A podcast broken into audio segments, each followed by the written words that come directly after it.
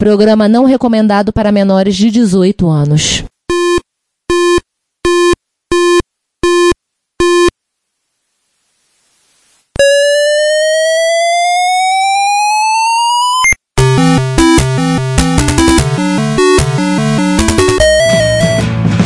We bought it to help with your homework.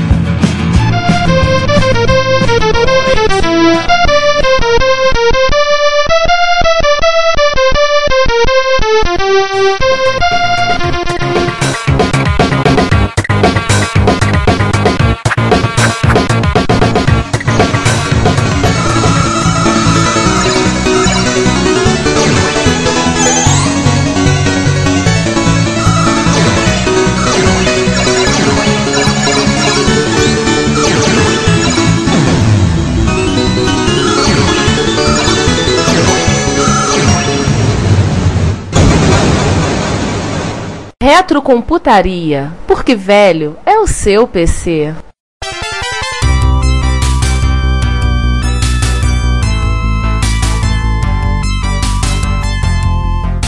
Referir só aos jogos também e obviamente que a gente vai tentar, tirando um caso ou outro, não também pegar os mais barra pesados pra comentar, né? E sim, tem de tudo, tudo mesmo. Lá tudo é segmentado, o mercado japonês é segmentado. Então nós, muito antes do, do ocidente, nós já tínhamos jogos com temáticas homossexuais, masculinas e femininas. Nós já tínhamos vários tipos de fetiches do tentáculo que o Giovanni falou.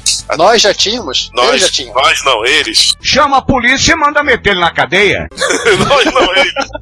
Então tem de tudo, tudo. tem de tudo. Vamos falar dos casos mais, mais interessantes e. Vou, vou ficar na nossa e legais. seara, que é melhor. Já que a gente falou do NEC e dos jogos, vamos falar de duas pioneiras, Alice Soft e a Elf. Aí tu vai perguntar, o que, que são essas duas? São duas soft houses que se especializaram em fazer somente Eurogames. Foram as primeiras, acho que depois veio a XYZ também, ou ZYX, eu sempre inverto, mas essas aí foram as pioneiras, Alice Soft e a Elf. Também vieram no vácuo das empresas ditas de família que faziam conteúdo erótico. Aham. Essas aí assumiram, inclusive, se eu não me engano, a Elf existe até hoje, se eu não me engano, a Alice Soft eu não sei. E elas vieram nessa seara aí, na faixa do 1984, 85, fizeram jogos para várias plataformas, MSX incluso. De acordo- Agora vamos falar dos gêneros. acordo com Como a a gente fala? É, de acordo com a Wikipedia em inglês, em japonês, é www.alicesoft.com. Então Porém, a a gente não. existe. Pera, mas olha a loucura. A gente não consegue acessar porque o acesso é bloqueado pra hosts vindo fora do Japão. É, mas se tá lá é porque ainda existe. Então as duas ainda existem. Como eu disse que ah, tem várias temáticas, também tem vários gêneros. O primeiro gênero é o visual novel. Visual novel é como conhecido os adventures do Japão. Aí tu vai falar, pô, um adventure tipo Leore ou tipos da Sierra no geral? Não. Se você jogou o Snatch, é mais ou menos aquele estilo. Você não É, interage, se a, você ima- a jogou imagem é uma referência, você não interage com a imagem. Exato. Também tem outras é, representações também na Europa. Tem La Herância. La Herância também é parecido visual novel. É, ele lembra, então assim, ele vai lembrar o Visual Novel, ele tá muito mais próximo da- do jogo de aventura europeu do que do jogo de aventura americano. Perfeito, Giovanni. Você definiu tudo. Sim, no estilo daqueles adventures europeus. Tipo um La Herância, Passageiros do Vento. Mas tem outras coisas, né? E como o gênero evoluiu por causa da, da escrita japonesa, os primeiros eram realmente escritos iguais os, os europeus. Mas, por exemplo, o La Herança já escolhia menus, os jogos japoneses evoluíram tudo para você escrever o mínimo possível você só usar os menus. Já aparecia é, frases ou escolhas pré-definidas. Até por, por- por conta da quantidade de texto que já tem da, Pra da ler. escrita japonesa também, que tem esse problema. Aliás, a, a evolução dos, desses adventos está estritamente também relacionada com a evolução do kanji-ron dessas máquinas clássicas, motivos óbvios também. Outro gênero também é o date sim, famoso simulador de namoro. Simulador de namoro, gente, isso é sério. No, God! No, God, please, no! No! No! No! Gente, o que que é um simulador de namoro? Ele é o mesmo esquema dos adventures, dos visual novels, só que é inteirado apenas em uma história básica. Você é uma pessoa que está num contexto social. Vamos dizer, você é um garoto de colégio. Você agora de colégio. Você tem que pegar- assistir às aulas. É, e tem que pegar as meninas na sala de aula. Exatamente. Geralmente tem uma ou mais meninas, e dependendo do jogo, você pode pegar uma ou mais meninas. Se você teve um PlayStation, você conheceu um jogo, lembrar de um jogo chamado Tokimeki Memória. É, o Tokimeki Memória, por acaso, ele é um simulador de namoro, só que da Konami, só que sem a parte do sexo. É. Sim, existem simuladores de namoro versão softcore, exatamente. Então tem as duas versões. Aliás, eu vou falar que todos os gêneros aqui dos jogos são gêneros normais, só inclui a, a- parte pornográfica. Então você pode ter também é, RPGs, RPGs de estratégia, RPG, Jogo de navinha. jogos de nave, jogos de ação em plataforma, que a gente fala desses todos ma- os exemplos mais tarde. E até jogo estratégia, né, Koei? Sim, a Koei conseguiu, e depois outras empresas que repetiram isso, ela pegou a expertise de jogo estratégia e fez alguns jogos pornográficos. E sim, a Koei teve um jogo que ela, descaradamente, ela, ela fez um jogo, um jogo erótico parodiando a temática dos Três Reinos, ou então a, a do- a temática do Nobunaga. Agora eu não me lembro qual foi um dos dois, sim. Inclusive os personagens históricos representados por mulheres, por garotas. A zoeira em cima disso foi o próprio sex paródia da Konami, né? É, Sex Parody, que não é um jogo considerado Eurogame, né? Ele é, só tem só. um- É, ele, o ele é mais, só tá mais no aquele título. jogo do- de farsa. É, também por aparecer um pouco mais de nudez do que o normal. Ele é o verdadeiro penetrator. A gente É. costuma Aí, dizer César, isso. só pra não perder a piada, o verdadeiro penetrei. Ria, ria, ria. e aliás, o Sex Paródios, que foi o último paródios de fato, deu origem a uma outra série igualmente e até um pouco mais chegada dos Eurogames do que o próprio Paródios, que é o Otomédios. A temática foi até ficando mais safadinha ainda. Tá, é que você tá falando, tá tendo esse negócio da temática, até jogo de luta, né? jogo de luta. Como tem muita coisa na virada dos anos 80 para 90, teve o sucesso de Street Fighter em 91. Aliás, o Mugen nasceu na necessidade de fazer um Street Fighter 2 com a Chun-Li e a Kami peladas. Meu Deus. E depois, quando chegou o Fatal Fury 2, a mais Shiranui também. Então teve o gênero de luta hentai, teve também foi um dos grandes subgêneros. Teve uma série chamada VG, Variable Deal, com luta de garçonete, Street Fighter, Esse Metal assumiu. e Lace. Metal and Lace. Metal e Lace, grande sucesso do PC 9801 e que depois foi lançado para PC2. O Variable Geo fez tanto sucesso que foi lançado duas séries de anime. Foi lançado jogos desde lá do PC 98 até o PlayStation. Ou seja, essa história de fazer jogo, tipo, Dead, aquele jogo de vôlei do Dead or Alive, não é novidade. Não é novidade. Aliás, eu vou falar uma coisa: jogos hentai eles caminham lado a lado dos animes e dos mangás, né? Também da mesma temática. É, Aliás, toda- eu vou falar e uma toda- coisa pra é, você. é, E toda a indústria que vai orbitar isso né? Camisa, caneta, caderno, É, nem action tanto, figure. nem tanto caneta e caderno, né? Action aí, mas- figure, é, cor- é, é, Action parece figure, action figure. Vocês entenderam? Não, tem uma coisa chamada almofada. Almofada e travesseiro, de peitos. Gente, vamos parar aí porque vocês já entenderam o, o propósito. Eu acho uma puta falta de sacanagem. E aliás, lembra que eu falei lá no início sobre polêmicas? Lembro. Lembra do famoso jogo que o pessoal falou há um tempo atrás, chamado Happy Lay? É um jogo até de uma empresa mais nova chamada Illusion, que fez um simulador de Stroop. Essa ideia não é nova. Lá no NEC PC 91, o 777, que é, que é as iniciais em kanji, de um nome comprido, comprido, que agora eu não vou lembrar, que ele já era um simulador de estupro há uns 20 anos antes, antes do Happy Lay. O jogo, na época, foi meio chocante. Isso Que estamos falando em termos ele é? do Japão. 86. Ou seja, nem, tão, nem tanto pelos gráficos, né? Sim, pra você, literalmente era um cara correndo atrás da mulher. Pra estrupar. Eu não tô de brincadeira. É, e não era que nem o Gotcha. Tanto é que o jogo, na parte antes do Rally Rola, o jogo era um jogo de plataforma. Você tinha que correr atrás da mulher na rua, onde um descampado, tinha uns obstáculos pra você pular, alguma coisa assim. Eu até vendo se eu consigo achar ele no- aqui, alguma informação dele. Não, pior que não. Acho que isso não vou conseguir achar informação fácil, não. Deve ser igual o site da Alice Software, lá, só visível pra quem tá no Japão. Ah, vamos continuar com esse- essa história. Você, citou o lance de que anime, mangá e companhia caminham juntos nessa história. Caminhos juntos, com certeza. Caminham, caminham juntos e em via, dá, dá pra entender, em vias de duas mãos, né? Dois de sentidos. duas mãos, porque eu vou falar da mão da ida e da mão da volta. Que tiveram séries famosas de jogos que viraram anime. Vou dar o exemplo da Dragon Knight, se eu não me engano, é da Elf. Olha aí, ela aí. É, Drunk Knight é o desenhista, é o mesmo cara do Cavaleiro do Zodíaco? Não, nada a ver. Qual que é? É, esse? você, você tá, esse que você está falando eu, não é a Bel, não. É o Burai e não tem nada de hentai nele. Ah. O Dragon Knight, Ele foi um jogo erótico, lançado para várias plataformas, MSX incluso, tanto o Dragon Knight 1 e 2, e o Dragon Knight, ele foi até o 4, e ele virou vários animes. Cada jogo teve o seu anime, ou séries de anime, caso, se eu não me engano eram dois ou três episódios por adaptação de jogo. Star Trap foi outro jogo, que inclusive foi um dos primeiros jogos que saiu para MSX, ele saiu em MSX1 em fita cassete. O Star Trap, ele saiu no Brasil, o anime, naquela coleção antiga em VHS chamado Sonhos Molhados. Foi a primeira coleção erótica que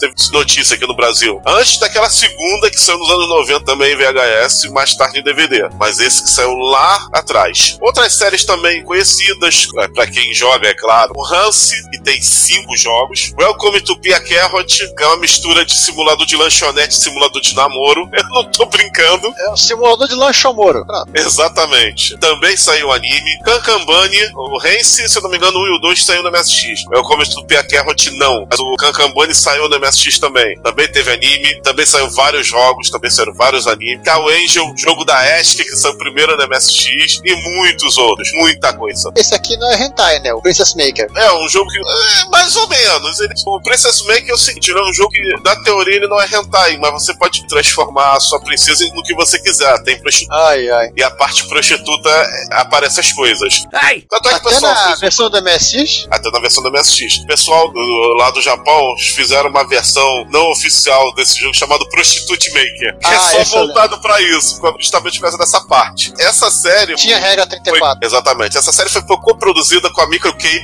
e o estúdio Gainax. É, gente. Aquele aquele mesmo que mesmo. fez Evangelion e, e Nádia, o Segredo das Águas. Aliás, o Gainax foi envolvido em outros jogos e alguns da época até eram rentais. Eu acho que o único jogo que o pessoal deve lembrar, alguns, né? Alguns devem lembrar que não é rentai, era o Alisa Dragon lá no Mega Drive, também era produzido pra Gainax. E se não me engano, acho que foi até o último jogo que eles fizeram, só que esse em parceria da Game Art. Eu acho que eles entravam com os desenhistas, né? Eles entravam com todo, todas as artes, e se não me engano, até algumas partes de criação de roteiro e tudo mais. Mas sim, todas as artes eram eles que entravam. Agora vamos falar do caminho inverso. Existe um anime que é baseado no mangá chamado Orotsuki 2. Aí você fala, hein?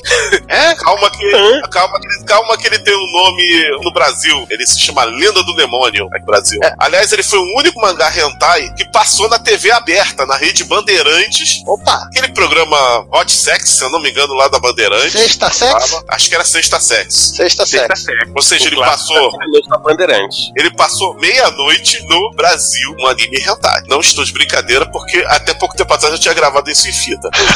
Você não gravou pegando a NHK da sua antena não, não, não, não. não decorada nem com tinha. bombril, né? É. Nem tinha essas power antenas. É um mangá do Sujeio Maru, se eu não me engano. Ah, Maru? no nome. E ele teve cinco séries, cinco filmes. Primeiro era um filme. Pasmem, o produtor do Yamato, Shoji Nishizaki, era o produtor do Yorotsuki Dungeon. Todos devem ter um hobby, né? Você- Pois é. Era considerado a maior produção de anime hentai até o presente momento. Até 1990, 91, quando ele foi lançado lá no Japão. E ele saiu no Brasil e depois teve um jogo pra ele. Pra adivinhar qual plataforma. Obviamente. PC 9801. Pra lembrar que também tem milhares de jogos que. Peraí, teve. Não, é bem capaz, você tá- falou que tem X e daqui quando terminar a frase tem X mais um. Ah, sim, porque é, com certeza, mas não pro meio com os clássicos, mas com certeza deve estar É. fazendo jogo até hoje. Sailor Moon é um que pode entrar sua era gracial que vai ter jogo de Sailor Moon Continuar homebrews até listando, hoje. é, tá listando o jogo de Sailor Moon aqui. É. Vale lembrar também uma outra coisa que, de certa forma, eu tenho um certo envolvimento nessa história.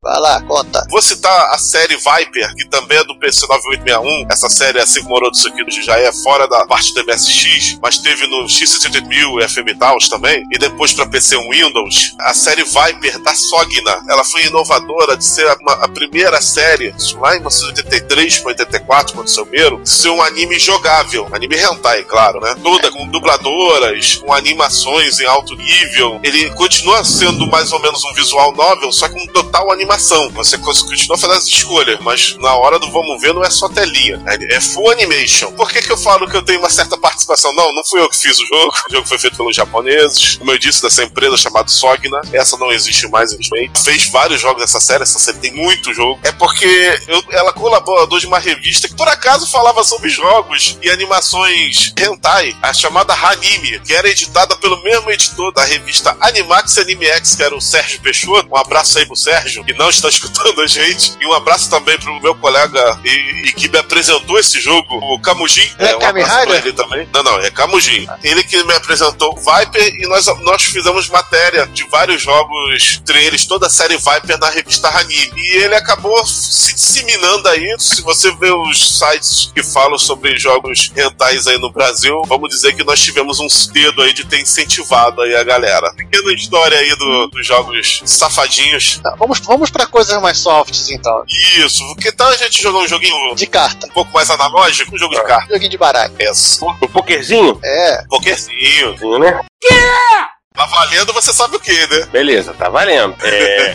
Bom, de qualquer maneira, aquela coisa, né? Tá todo mundo com uma mão boa aí? Quase. Ou não? Ó, É, vamos lá, Sim. assim, o, é o gênero do strip poker, né? Ele é basicamente é um jogo de poker, não tem o que explicar aqui. Mas geralmente o strip poker ele acaba sendo uma versão de dois jogadores e que mimetiza o strip poker físico, onde quem vai perdendo vai tirando a roupa. A única coisa que a gente espera é que na versão computadorizada, só o computador vai tirando a roupa. A gente não espera que ninguém esteja tão empolgado jogando strip poker, vai tirando a roupa junto também. Olha, deve ter acontecido. Olha! Né? Não Porque as duvido. pessoas se empolgam. O ser, humano, o ser humano, ele entra em modo empolgou e se empolga. né? Partiu empolgação. Até porque geralmente se pouco o pessoal jogar com uma mão só. E não era. né? É, porque eu tava segurando, digamos, a carta, né? Sim. é, exatamente. Meu Deus do É, céu. vamos falar, assim, tiveram Tem zilhões de versões. Eu Vou parar três que eu achei mais bonitinho, por assim dizer. E famosos, né? É, um a gente vai ter que falar, senão a gente apanha, né? O Samantha Fox Poker. Ó, com certeza. Thank you.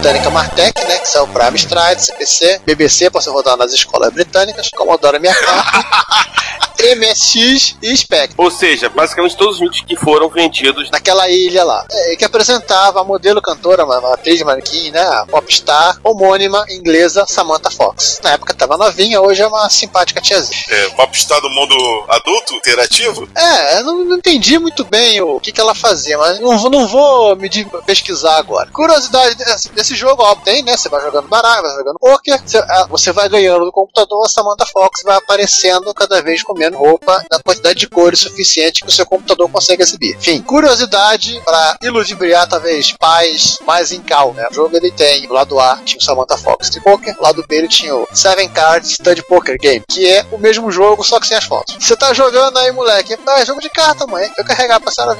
Em 88, a Eurosoft publicou um jogo desenvolvido pela Playhouse chamado criativamente Playhouse Poker. Pô, criatividade é tudo nessa vida, né? Ó, E esse jogo tinha versões para Amiga, Atari ST, MS-DOS rodando CGA. E, olha só, MSX, na verdade, né, duas versões versões. de MS, uma para MS1 e outra para MS2, cuja diferença é que na versão de MSX tinha só uma garota e um traço mais próximo de uma HQ, enquanto o MS2 já tinha algo mais próximo do fotorrealismo, né, das, das É, tipo, é, imitava o gráfico do Amiga e do Atari ST. É. Bom, era basicamente um jogo de poker com mocinhas Tirando a né, roupa. que não tinham tanta fama como Samantha Fox. E assim, eu achei, eu achei mais bonita a versão de MSX1, apesar de ter gráficos de menor resolução e menos cores, do que a mesma versão para MSX2. Eu acho que assim, é a questão da evolução da tecnologia, né? Na época você via aquela ilustração, você achava máximo, olha, perfeito, o fotorrealismo, né? Mas hoje você vê um desenho animado muito do furreca, que causa, acho que talvez mais, mais riso do que qualquer outro tipo de, de, de sensação, né? Inclusive, uma curiosidade, a versão para DOS, ela ficou meio que no meio do caminho, na parte gráfica. Desenhos dele lembram mais a versão da MSX1, que conta do CGI, né, lembra do que, a- do que os gráficos do Amiga. Esse aqui eu acho bonitinho, eu acho os gráficos muito bonitos, ou seja, eu acho assim, o se o cara tivesse o Jocelyn alguma coisa, o Jocelyn Valés, que é o francês que fez os desenhos, se tivesse tido um pouquinho mais de tempo para melhorar o desenho, os gráficos ficariam mais bonitinhos, que é o Teenage Queen.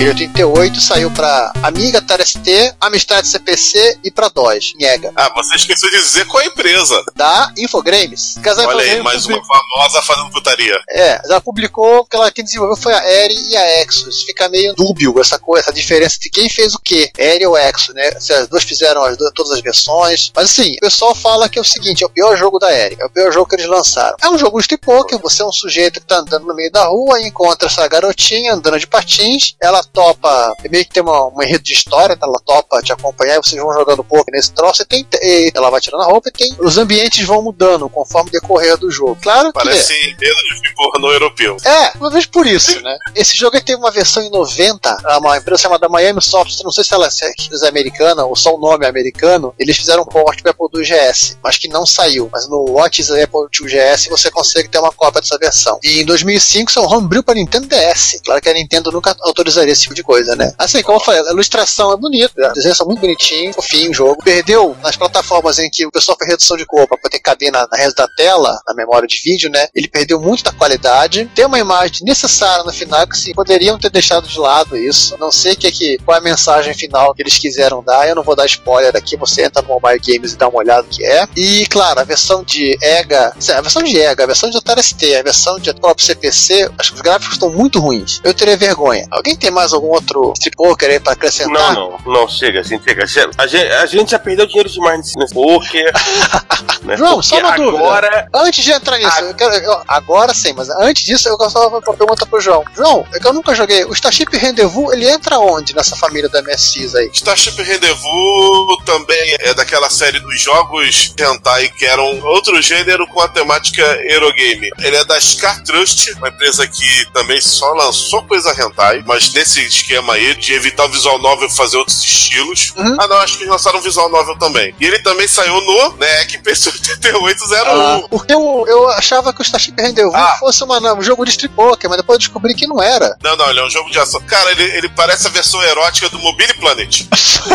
não tô de sacanagem. Ele é um Mobile Planet sacanagem. Ou seja, ele é um joguinho de você atira nas coisas que estão se movendo e entre uma tela Aí, e outra tem uma, mulher pelada. Aí ele tem uma versão pro X68000 também, inclusive aquele modo do 2 mais, tipo, emulando o que o X68000 faz. Ou seja, nesse ponto aí lembra o Street Poker da Playmate. O SX2 mais tentando. E eu, eu, emulando o comentário do Giovanni, eu preferia a versão desenhada, em estilo mangá ah. das personagens. O que acontece é o seguinte: o Starship Rendezvous, a história, você é um detetive, um caçador espacial, e tem que prender, dar cabo de quatro ou cinco criminosas. E você entra na tal nave, né, delas, do, do título, e cada setor que elas dominam, ela coloca seus robôs, seus servos eletrônicos, seus drones. Antes de você encarar a mulher, você encara os robôs. Aí você vai destruindo os robôs, vai passando pelas fases até enfrentar uma das chefonas. E depois você faz o que você está pensando aí, ouvinte você, é. com elas, quando você, antes de você prender elas. Ou, de, ou durante, sei lá. Ou depois, ou antes, ou da... Você é. entender. Mas é, assim, agora que a gente já começamos agora, a, a, entrar nessa seara, né? Vambora. Agora eu vou que para. Tirem as crianças da sala. Prédio. prédio. Poxa, já era pra ter tirado desde o início, porque a gente falou de. Agora a gente sobe. Agora o bagulho fica sério. Agora é pau dentro o tempo todo nesse podcast.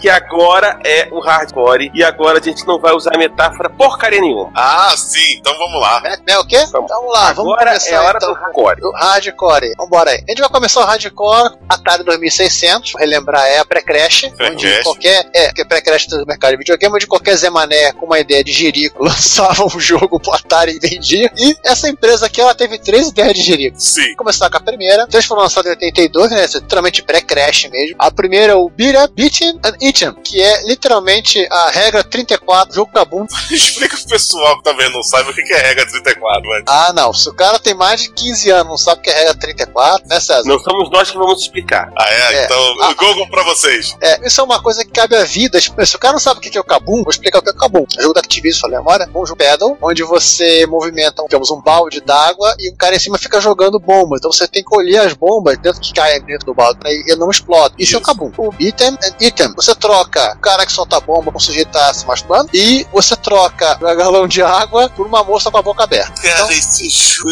mais escroto. Imagine o resto. É o jogo mais escroto que eu já vi em qualquer plataforma de sexo. O sentido de ideia de gerir o prêmio. Parabéns. Você teve Isso pior é ideia pra fazer um jogo é, é, Bicho. O cara bebeu, teve a ideia, mas escreveu. De novo, quando você fala hardcore, a pergunta tem que ser garantiu a punhetinha da molecada. É, nem que seja só pelo fato de ter comprado jogos ditos pais. Né? Isso. O segundo, eu vou ser sincero, eu tentei até jogar no browser, eu não consegui jogar, eu não consegui entender esse jogo. É o Bachelor Party, que diz é a regra 34 do breakout.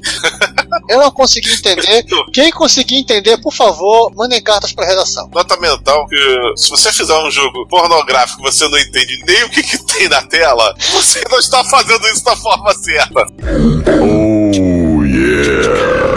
E o terceiro é o mais polêmico, apesar que e também tem mamilos. Cara, esse é muito polêmico, esse é muito hostil a é. ideia. Esse, vamos dizer, nível nipônico. É, esse, assim, no sentido que o próprio mercado de videogame doméstico já era um lixo, né? Não era uma coisa que tinha, estava explodindo, as pessoas não se importavam muito, não era uma coisa de massa. E esse jogo chegou a criar polêmica nacional nos Estados Unidos, que é o Custer's Revenge. E que só criou polêmica em milhares de sentidos. Por que Custer's Revenge? A vingança do General Custer. Basicamente, o que você tem na ponta é o soldado da cavalaria, no outro lado Talvez você tem o próprio, né? o, é o próprio Custer, do outro lado você tem uma Índia amarrada. Ou seja, juntem A com B e vocês vão entender o e pelada. E, Ou seja, eles mexeram com a- as feministas, mexeram com as associações de videogame, mexeram com o pessoal índio, eles mexeram com todo mundo. É com todo mundo. O objetivo é chegar lá, tem uns obstáculos, você. Bem, você ente- vocês entenderam o que você É. vai fazer com a Índia, né? E por que, que o tema é vingança? Porque ela está amarrada, bem. É, ainda nesse gênero pra Atari, no ano seguinte, E de outra empresa, a GameX. é, eu acho que essa Mystic depois ela foi vendida, eles sumiram, mas continuaram vendendo. A Wikipedia tem um histórico da empresa, a gente não vai dar a capivara dos caras agora. É. O jogo da nossa abertura. É. foi citado. Foi citado é lá na é? abertura, é o o jogo do É ele.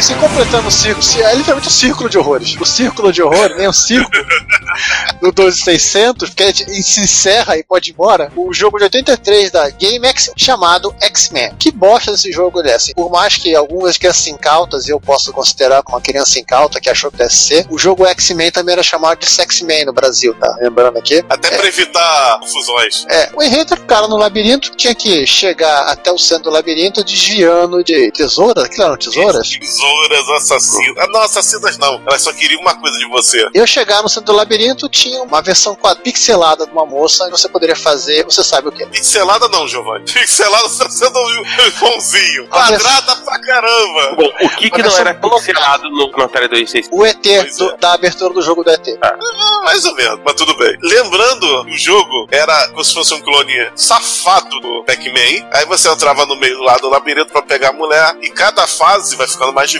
Era numa posição diferente. Você Eu só lembro desse jogo em algum momento da década de 80 e nunca mais eu me interessei em vê-lo, nem pra poder matar as curiosidades pra gravação desse episódio. Posso falar então que eu me lembro do jogo? Posso falar então do- das quatro posições, que são quatro fases? Vai lá, fala, já tá. Então era o famoso boquete, depois era o frango assado, de quatro, e depois por cima. E depois, né? e depois acabou a memória do Atari. É basicamente isso. Ele devia ser um cartucho de 8K. Mas, gente, vou, vou, É, vou 83. ser franco, vou ser franco pra vocês. Eu não, não entendo como uma pessoa. No meu caso, eu joguei mais na curiosidade. Aham, Cláudia, senta lá. O famoso tudo era novidade, né? Na época, sete anos. É sim, eu joguei isso com sete anos. Sete pra oito anos, jogar a porra dessa era tudo novidade. Mas, gente, até o Custer Revenge, mais ofensivo que ele seja, eu acho que ele é minimamente mais bem feito que o X-Men. Então, não sei como é que você consegue. Passa pro próximo tópico. É, vamos. Passa pro próximo tópico. Chega, chega de. ó, chega vamos, vamos continuar no 6502, mas vamos dar um upgrade de, de a- Porra, que upgrade, áudio né? e vídeo aí. Ó, esse aqui é a primeira coisa eu recomendo que vocês cliquem no link pra ver. Não, assim, vamos fazer uma edição gráfica. tipo, tipo desse jogo, Stroker. Porque não tem como. Não tem um meio termo. E o Stroker é você, ser rapazinho juvenil. Você, garotinho O- juvenil, vai garotinho pegar o seu juvenil, Commodore 64. Né, né, você pega o seu Commodore 64 e, na conforto do celular, o seu Commodore vira, vira, 64 vira um pênis ereto e você tem que se masturbar. Isso, Tem soltar masturbar Caraca, teve a parte 2! Tá, Não, tem várias continuações, tem vários Tem. jogos. Tem, Cara, cara, tem uma coisa, tem uma coisa aqui que eu tenho que comentar, cara. tem Revenge of Stroker. Paulo, peraí, peraí, vamos lá. Aparece a cara de um sujeito aqui que eu não sei quem é. Parece o personagem principal. É. Está a mão. Não, esse carinha seria como você fosse a sua aparência, né? Seria você. É, só que, Ele. então, se você reparar, o pênis é de outra pessoa. Não, é, é- é o espelho. Assim, é o espelho. Não, cara, o pênis é de outra pessoa. Repare a cor da pele dele, do pênis. É, não, não, não tente entender.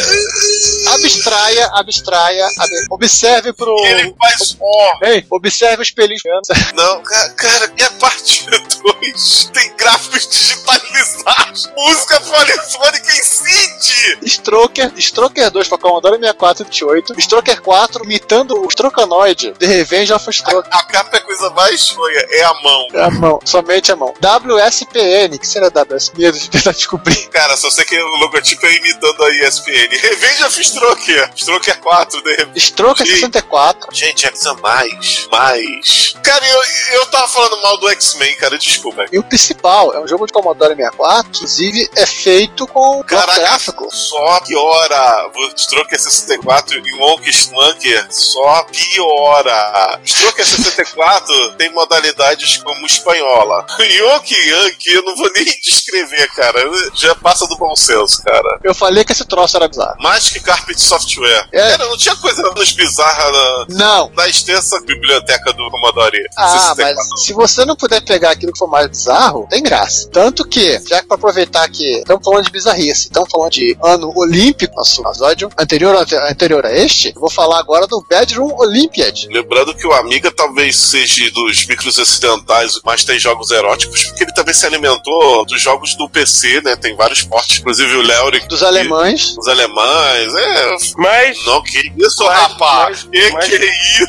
Você não conhecia esse não? Não? O Bedroom Olympiad, ou seja, Olimpíada na cama, a coisa mais fofinha do jogo é a abertura. Tirando isso, acabou. Basicamente, ele é um jogo estilo. A gente volta aqui um pouco, vocês ouviram no episódio 67, vocês ouviram no Repórter Retro 19. Nós falamos das técnicas para conseguir fazer o bonequinho correr mais rápido, saltar mais rápido, palito, caneta, né? Tudo isso se, se aplicaria a este jogo. Não, o interessante é que o Amiga aqui, ele tá explorando as suas capacidades de gráfico pra mostrar um vídeo interativo. Não, é que tá, você tem um vídeo, só que para você fazer a movimentação, você tem que ficar brincando com o joystick de pra esquerda pra direita, pra esquerda pra direita. Ou chacoalhando toda na stick, já na stick. É, é interativo, não? Aham. Ah, é uma coisa que eu esqueci de falar no, no Sex-Man, no X-Men, né? Lá no coisa, mas a mecânica desse bedroom é igual a, a de lá. A diferença é que aqui nós temos um ator pornô, uma atriz pornô, É, o- gráficos eu digitalizados. Ó, eu acho que o Stroker é o mesmo jeito. Você pega o joystick e vai que vai. Não tem a palhaçada de labirinto e o gráfico. É,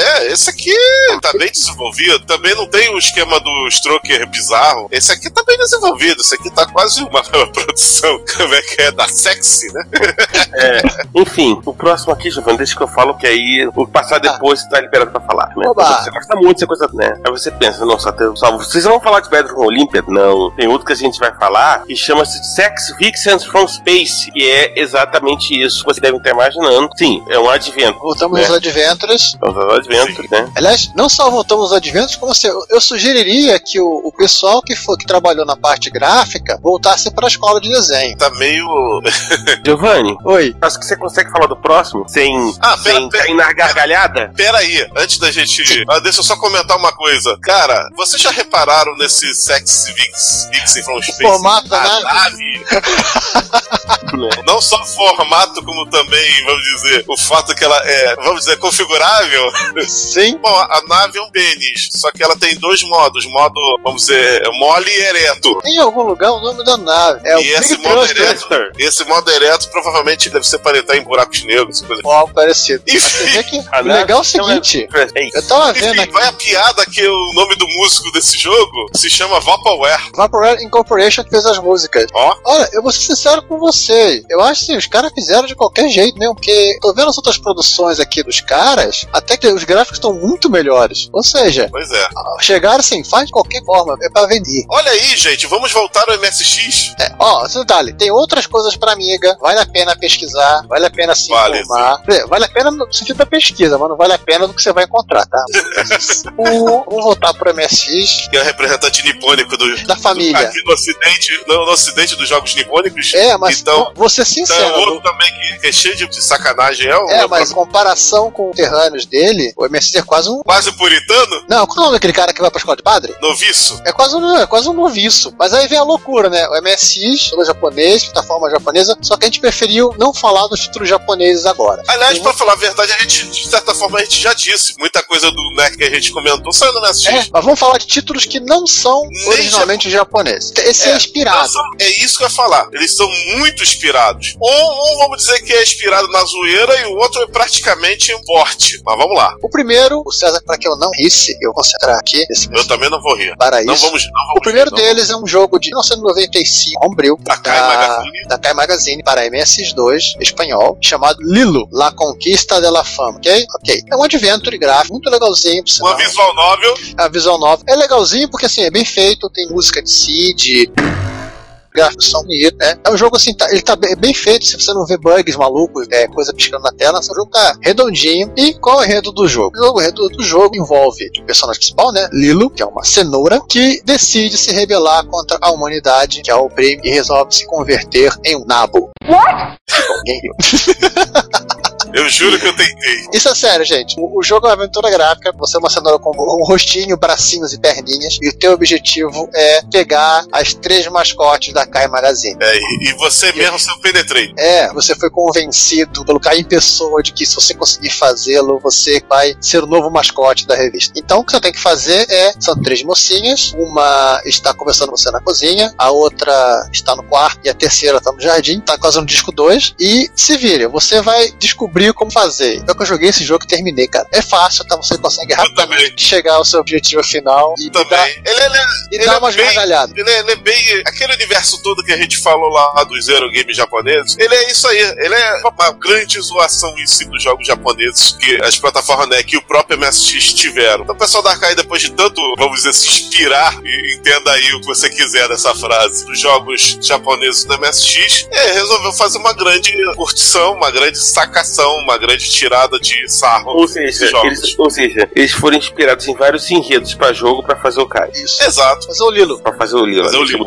É. Aliás, o Lilo saiu recentemente em cartucho. Olha aí. Então você não você precisa. quiser ter o cartucho original, É, você não precisa ter os dois disquetes e esperar os tempos de load, você pode jogar o Lilo em cartucho. Aliás, a gente citou o Lilo, citamos da Kai Magazine, e eu tenho vários títulos, mas vamos apenas citar um outro título dele chamado No Name. Não, por favor, né? Não façam zoeira com o nome do jogo. No Name, ele é um jogo, parece- parece uma versão de Castlevania. Segundo o João, ele é um clone do Rusty, do PC 9801, exatamente. que tem uma, uma sacanagem. Isso é uma coisa que pouca gente sabe, inclusive. Ele é porte desse jogo é, lançado pela Celeb em 1993, o Rust, e o No Name foi lançado pela Kai Magazine em 96. Eu não lembro agora o nome da personagem do No Name, ser sincero com vocês. Mas o enredo, assim, eles é uma turma de escola que estava fazendo uma. Enredo de causa de filme de terror, né? Fazendo uma excursão, eles foram atacados por demônios e todos foram mortos, as mulheres foram levadas para ser prada, e o namorado da menina, de tão feio que era, os demônios ficaram na dúvida de que, que ele era e levaram ele junto, que achavam que fosse um dele.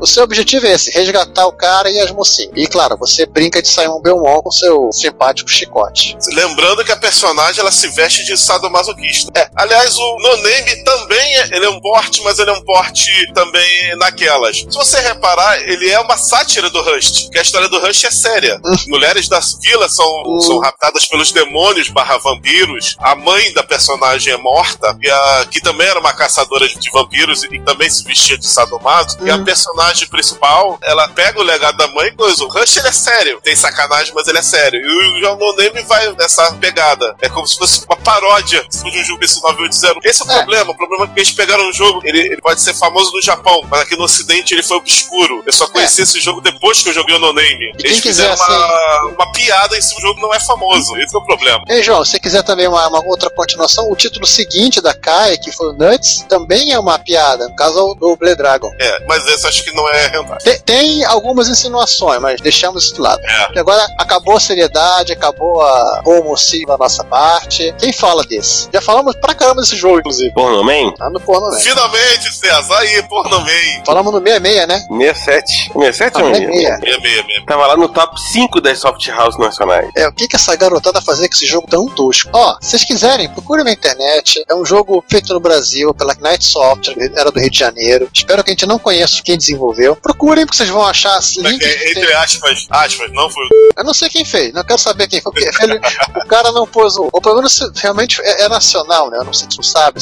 A única cópia que de repente que tem era vendida pela própria Knight e ninguém mais copiou e ficou nessa, né? Olha, o segundo o sócio proprietário até hoje que está na comunidade MSX Zero, o Dudu, me diz que foi produzido no Brasil mesmo. Foi. Ah, então tá aí. Contribuição nacional, o melhor jogo pornô de MSX feito no Brasil, Porno Man. Gente, ele é Procurem. tão bom, ele é tão bom que ele é o Zorax dos pornôs.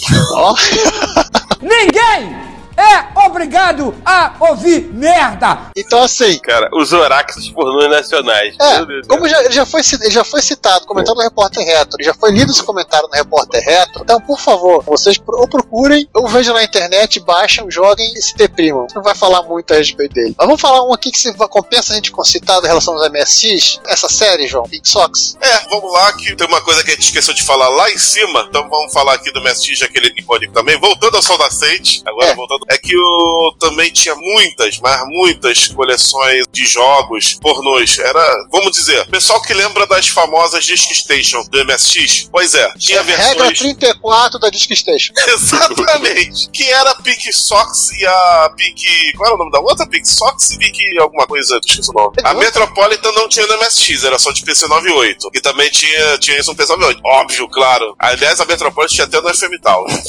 Mas a Pink Sox era o seguinte: eram coletâneas que tinham jogos curtos, eh, com duração mais curta que os outros jogos comerciais, alguns jogos completos de duração normal e demos de outros jogos hentai. O que você não via na Disk Station, em termos de jogo hentai, você ia ver nessas coletâneas. Ó, isso aí é pra Wendy Magazine, caso do MSX. Acho que ela O foi. End até- Magazine, sim. Foi até a, a, a 822, tá vendo o gerente gerente MSX aqui. Era vendido pela Takeru, Taqueiro, isso. mas eu não achei o outro nome, não. É, tinha Pink Sox e tinha outra que era parecida, Pink uma, alguma não, coisa. te- teve uma separada que era Super Pink aí foram Isso. Era da 93. Eu acho que só. É, mas essa Super Pink Sox era como se fosse aquelas specials da Disk Station. Eram versões geralmente com jogos completos. E aliás, de um foi de- dessas aí, numa dessas aí que tinha o Sanatório of Romance.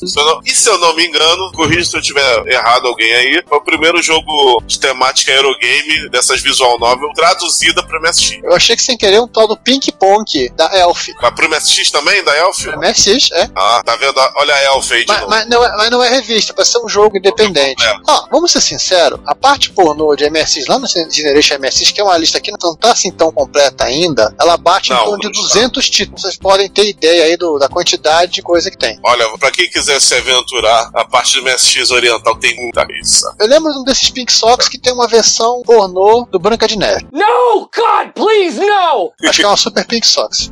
Olha aí. Imaginem os anões. Um deles é Pinhead. Tem um jogo que, se eu não me engano, é Thailand Island. Esse não saiu no MSX, saiu no PC 98, e é a versão pornô do Peter Pan. Então, É, eu vou dar uma rápida saidinha, coisa de alguns segundos. Você quer falar sobre o Red Lights of Amsterdã? Só pra chorar? pô, cara, pior que eu não me lembro de nada do Red Light. Quem que se lembrava mais desse jogo é o Ricardo. Entendi bolhufas. Tu se lembra alguma coisa, ô, ô César? Cara, eu vou, vou deixar em aberto. Se o Ricardo quiser complementar aqui, fazer o testemunho dele, Ó, faz aí o Red testemunho Lights. versão. Aqui, ó. Fala. Red, você, esse é o link. Red Lights é um jogo pouco. Se quiserem Ele seguir. deveria estar lá em cima. É, nem sabia que esse jogo era esse pouco. César, manda ver no Macintosh. Toma. É, o Quer Macintosh. dizer, manda ver devagar. É, Porque o devagar. Não, Macintosh. falei, agora é.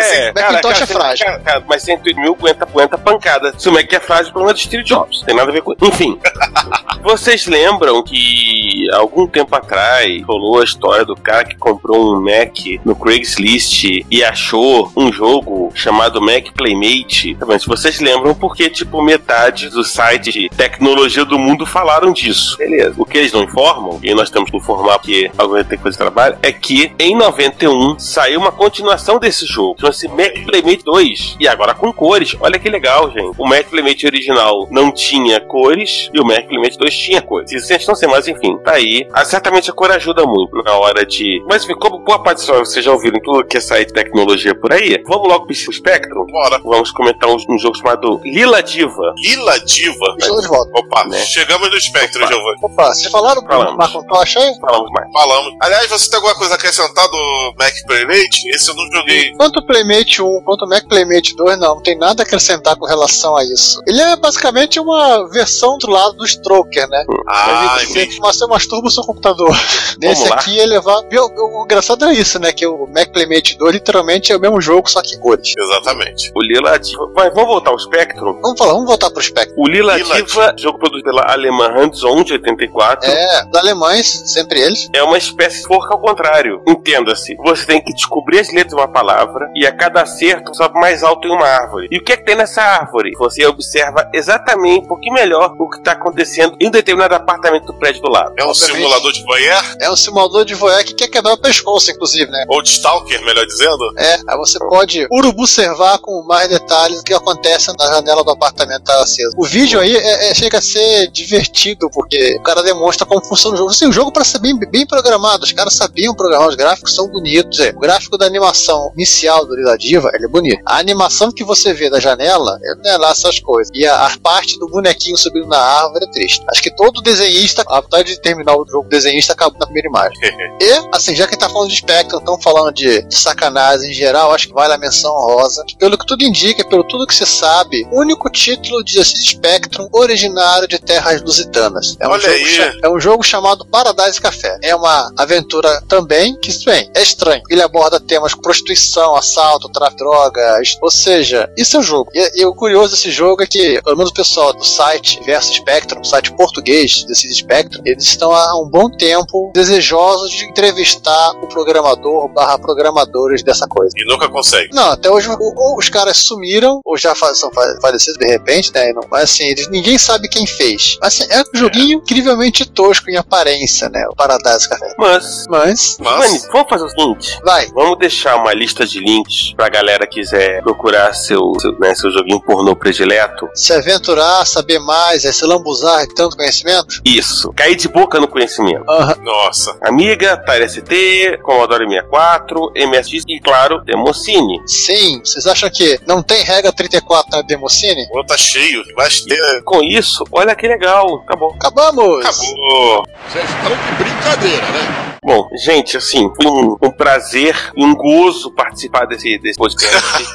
espero, que, espero que seja tão prazeroso, tão gozoso pra ouvir esse podcast como foi pra gente fazer esse podcast. E lembre-se, tirem as crianças da sala antes de jogar algum jogo pornô, estupro é crime, não force ninguém, e essas coisas todas. Não queremos nossos ouvintes presos. Não Sim, por façam favor, temos poucos. Se eles forem presos, fica complicado pra gente ter ouvinte. Exatamente. É, então, gente, com essa eu vou me despedindo. É isso aí, gente. Eu acho que esse episódio vai ser um episódio que vai ter comentários muito engraçados. Com certeza a gente só arranhou a superfície do assunto. É coisa pra caramba. A gente cortou muita coisa da pauta e o programa já ficou gigante. Imagina se. A gente tivesse entrado fundo, né? Ah, meu Deus. Até o talo. Até o talo. Mas só arranhamos. Vou dizer que a parte de micro japoneses, o negócio é inimaginavelmente grande. Mereceu um episódio de quatro partes pra falar de tudo.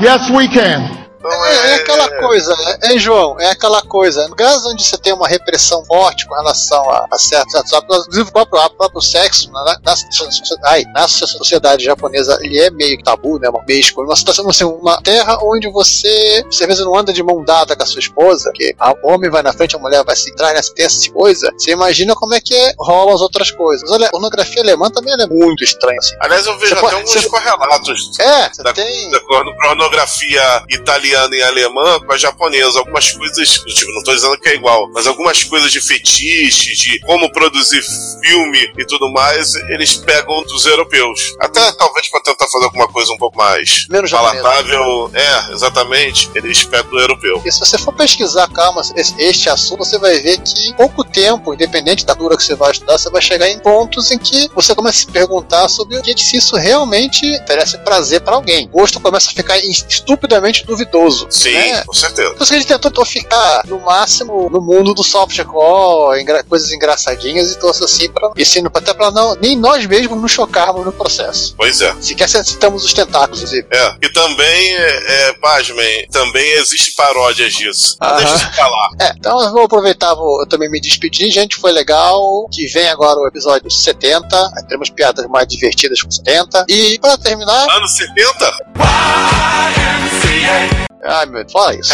e aí pra terminar, né, já que nenhum de vocês dois quis fazer, eu sobrou pra mim, né? Foi bom pra vocês? Retrocomputaria.com.br Inesquecível. É um pouco mais nerd. Ah, mas é muito melhor. Se você quer enviar um comentário, crítica construtiva, elogio ou colaborar com as erratas deste episódio, não hesite, faça. Você pode falar conosco através do Twitter, no usuário arroba retrocomputaria, pelo e-mail retrocomputaria.gmail.com ou colocando comentários no post desse episódio em www.retrocomputaria.com.br. Lembre-se sempre do que dizemos. Seu comentário é o nosso salário. Muito obrigado e nos vemos no próximo podcast.